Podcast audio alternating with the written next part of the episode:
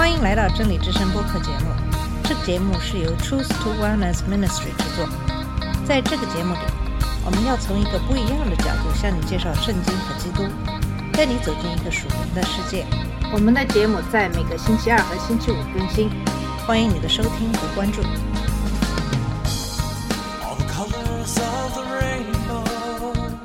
你好，我是马军，在今天的节目继续跟大家一起学习《使徒行传》二十八章十五到三十一节的经文。在上期节目，我们学习了二十八章的前半部分，以及马耳他人对海难遇难者的仁慈。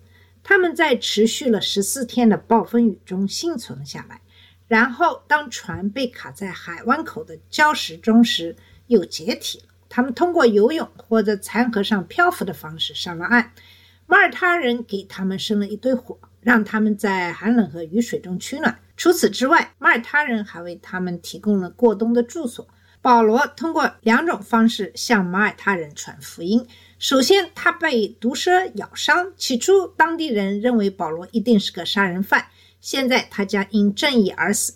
但当保罗没有受到任何伤害时，他们改变了看法，认为他是个神。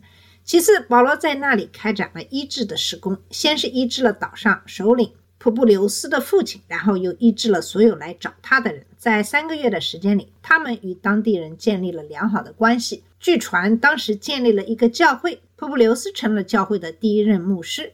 保罗总是利用一切机会向他人宣讲耶稣基督。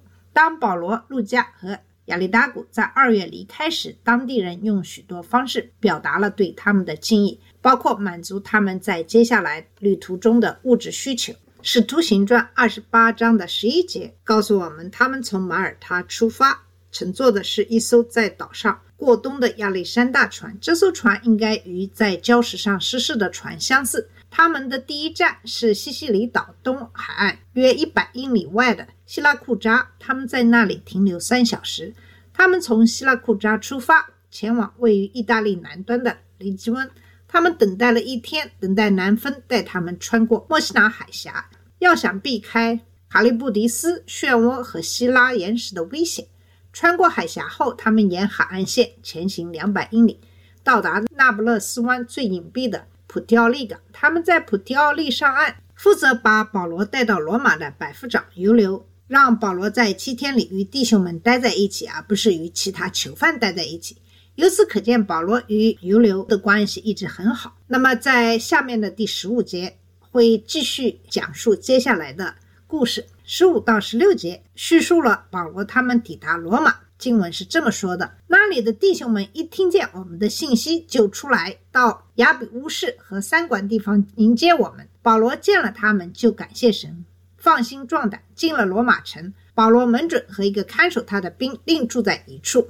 从这段经文，我们知道保罗来意大利的消息很快就从普提奥利传到罗马，一些弟兄沿途前来迎接他，一些人在距离罗马四十三英里的阿皮乌斯论坛与他会面。这是一个集市，也是阿皮亚路上旅行者的休息区。阿皮亚路是连接罗马和意大利南部的主要道路，然后乘船横跨亚得里亚海，到达马其顿和希腊，继续向东延伸。保罗曾走过连接菲利比和帖萨罗尼迦的路段，后来又走到了皮里亚附近。这条路因阿皮乌斯·克劳迪乌斯而得名。他于公元前三百一十二年开始修建这条路，道路宽阔，足以容纳两辆战车，两侧通常还有人行道。它的部分路段不仅依然存在，而且仍在使用，这充分证明了其精湛的施工质量。路加关于基督徒同伴在去罗马的路上与保罗相遇的评论，看上去似乎无关紧要，但对保罗来说却并非如此，因为保罗不知道自己在罗马会受到什么样的接待。在腓利比书一章十五到十七节中，保罗谈到了一些信徒怀着嫉妒和纷争。扭曲的动机来传扬基督，想给被监禁的保罗带来痛苦。作为一个以神的荣耀为中心的谦卑的人，保罗忽略了别人对他的诽谤，为基督被传扬而喜乐。其他信徒徒步三十或四十英里，只是为了与他会面和同行。他们的这种接待对于保罗来说是极大的鼓励，对于百夫长尤留来说，这也是非常不同寻常。虽然你可能会有一两个家人想在去罗马的路上见一见囚犯，但大多数人都会与囚犯保持距离。让这么多不相干的人长途跋涉来与囚犯同行也是很罕见的。但是这些基督徒还是来了，保罗为他们感谢神。他们到达罗马后，为保罗做了特别的安排。通常情况下，囚犯在等待审判期间会被关在监狱的营房里，但是保罗却被允许住在他自己的房间里，有一名士兵看守他。我们可以肯定的是，百夫长尤留参与了这样的安排。房子的租金和保罗的生活费用都是由朋友提供的。在腓立比书四章十到八节中说，他们曾送礼物帮助保罗。虽然我们不知道保罗待的地方的确切位置，但是保罗住的地方可能在禁卫军的军营附近。禁卫军是凯撒的精锐部队，负责保护凯撒的人身安全。保罗在腓立比书一章十三节中提到。他们是保护他的人。卫兵每四个小时轮换一次，其中一人用铁链锁着他。那些被锁在保罗身边的人听到了福音，通过他们，基督在整个禁卫军中广为人知。保罗去罗马的愿望实现了。在《使徒行传》十九章二十一节中，保罗在以弗所的时候就表达了这个愿望。保罗以前从未去过罗马，但是他在罗马有很多朋友，其中包括普利西亚和。雅居拉，他在哥林多时曾与他们一起搭帐篷和侍奉。在五旬节那天得救的人中，有一些来自罗马的犹太人，他们很可能在回国后在罗马建立教会。虽然保罗更愿意把福音传给那些不认识他的人，但保罗想去罗马是有具体原因的。他在三四年前曾写给罗马人的书信中说：“也许现在我终于可以凭着神的旨意成功的到你们那里去。我盼望见你们。”为要将属灵的恩赐传给你们，使你们得以坚固。除了已经在那里建立的教会外，据估计，在一世纪中叶，罗马居住着多达四万犹太人。保罗希望向他们传讲福音，尽管他被关在一所房子里，还被拴在看守的链子上，但他还是不紧不慢地安排与犹太人的领袖们会面。十七到二十节讲的是保罗解释他的监禁。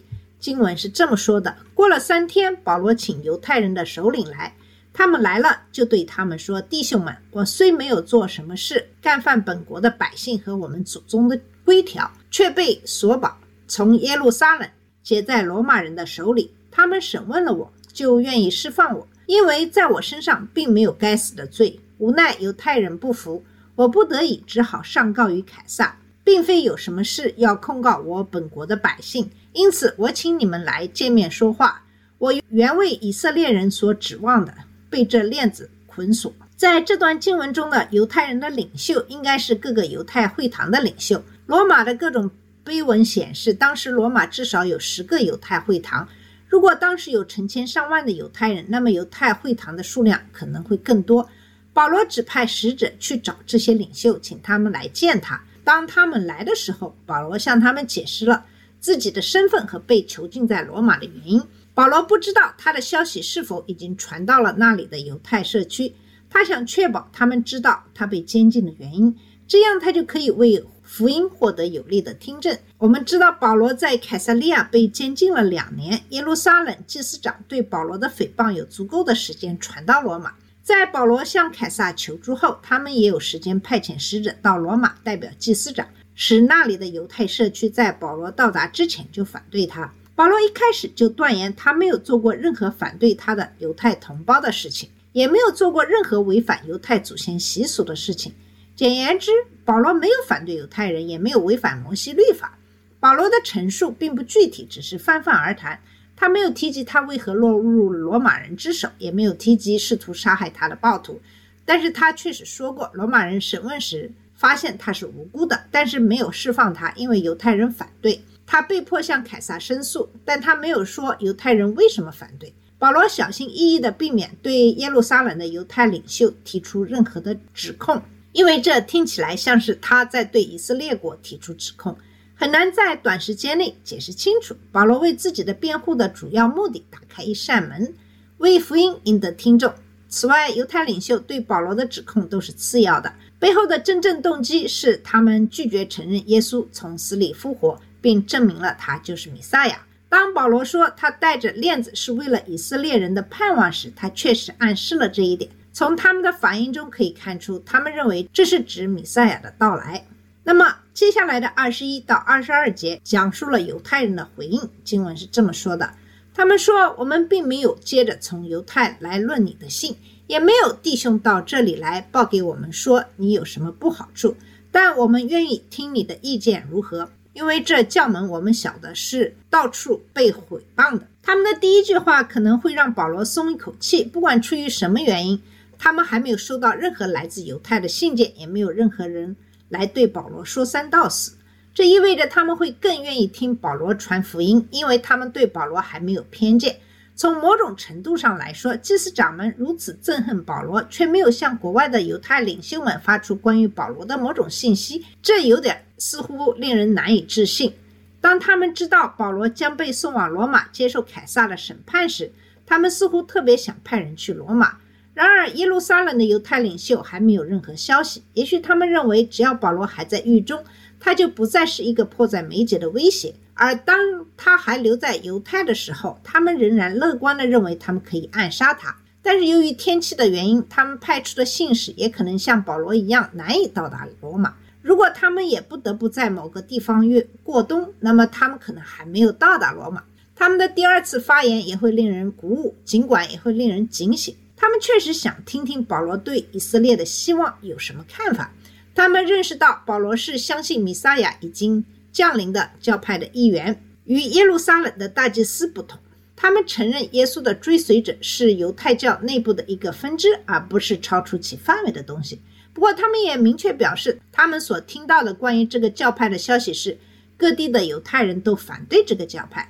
值得称赞的是，他们仍然想亲自听听并判断保罗所说的话。那么，二十三节就是保罗的作证。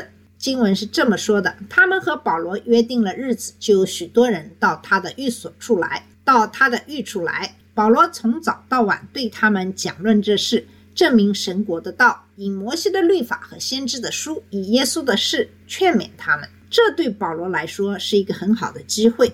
他们同意在一个所有的人都有充足的时间聆听和讨论保罗所说的话的日子来到保罗的住处，而且他们中的许多人都来了。这再次表明，罗马人给予了保罗极大的自由。尽管他是一个被囚禁在房子里、被看守拴住的囚犯，虽然路加对保罗所说的话很简短，但他确实向我们概括了保罗所说话的要点。根据《使徒行传》十三章记载了保罗类似情况下所说的话，我们可以大致知道保罗会对他们说些什么。保罗会先论述律法和先知对神的国和所应许的米撒亚的论述。以此奠定基础，然后再说明耶稣应验了所有的预言，因此就是米撒亚。经文说，保罗正在郑重地做见证解释，并试图说服他们。保罗竭尽全力使他们准确地认识真理，并用逻辑说服他们做出相应的回应。那么这次聚会是从早晨一直持续到晚上，这并不是保罗以演讲的形式讲道和教导。整整一天都会有热烈的辩论，因为保罗会提出每一个要点和经文，阐述神关于他的国度的话语，然后试图说服他们耶稣是旧约预言的应验，并最终从死里复活。但是听众的反应是不一样的，这就是二十四节的经文说，他所说的话有信的，有不信的，就像他以前的所有的传教活动一样，保罗所到之处反响不一。其实直到今天。情况也是如此，有些人会听到、理解并相信，另一些人则仍然被这个时代的神所蒙蔽。无论向他们解释多清楚，他们都会拒绝相信真理。有的时候，圣灵会明显感动一些人，他们会专心的聆听，并对每一点做出积极的回应。即使是在同一个房间里的其他人，也会表现出困惑、藐视甚至嘲笑。即使有人在宣讲神的信息。但是神必须感动这些听众的心。从这句经文，我们知道，当这一天即将结束的时候，来的人在相信保罗和拒绝福音信息方面的分歧越来越大。保罗提出了最后一个警告。那么接下来的就是二十五到二十七节，讲的是以撒亚的预言。经文是这么说的：他们彼此不和，就散了。未散以先，保罗说了一句话，说。圣灵借先知以撒亚向你们祖宗所说的话是不错的。他说：“你去告诉这百姓说，你们听是要听见，却不明白；看是要看见，却不晓得。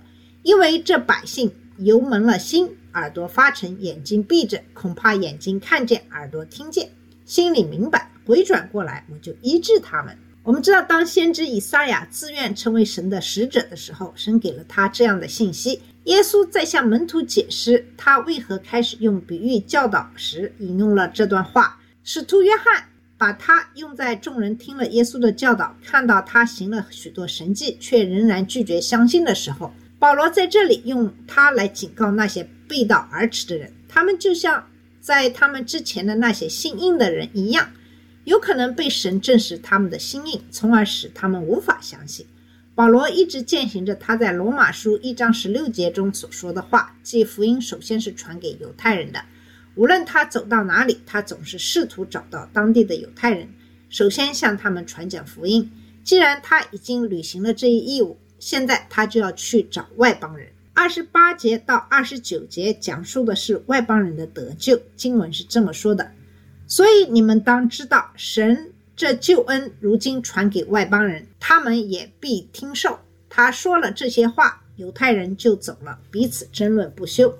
那么犹太人之间的争论将继续下去，这种争论一直持续到今天。有些人相信弥撒亚，有些人拒绝弥撒亚。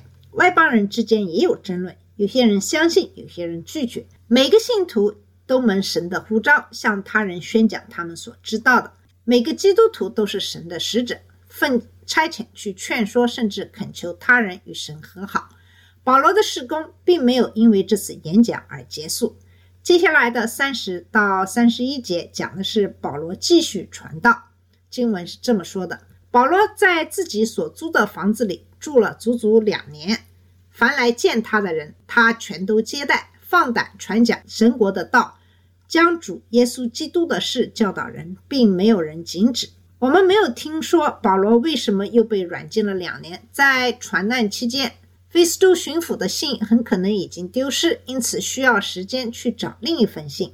大祭司的代表到罗马来指控保罗，也可能需要时间，也可能仅仅是因为当时法院积压的案件，或者是所有这些原因的综合。不管是什么原因，保罗又过了两年才被释放。那么，在下期节目会给大家介绍每个使徒在传播福音时的遭遇。使徒行传的最后一点是保罗在这两年中所做的事情。他接待一切到他那里去的人，传讲神的国，坦然无惧地教导人认识主耶稣。这就是使徒行传最恰当的结尾，因为这是一个没有结尾的故事。保罗被囚禁，但福音仍然畅通无阻，继续前进。使徒行传的目的是要展示耶稣的跟随者是如何履行他的命令，在耶路撒冷、犹太全地和撒玛利亚，甚至地极做他的见证。这个故事一直延续到今天。作为耶稣基督的跟随者，每一个基督徒仍要积极地向周围的人宣讲他的真理。好了，我们今天的节目就到这里，谢谢你的收听。我们下次节目再见。这里是真理之声播客节目，真理之声是 Truth to Wellness Ministry 旗下的一个节目，由 Truth to Wellness Ministry 制作和播出。如果你有什么想跟我们分享，请给我们发电子邮件，我们的邮箱地址是 truth to wellness at gmail dot com。你也可以直接去我们的网站 www dot truth to wellness dot com 浏览更多的信息。下次节目再见。Lords of the ring.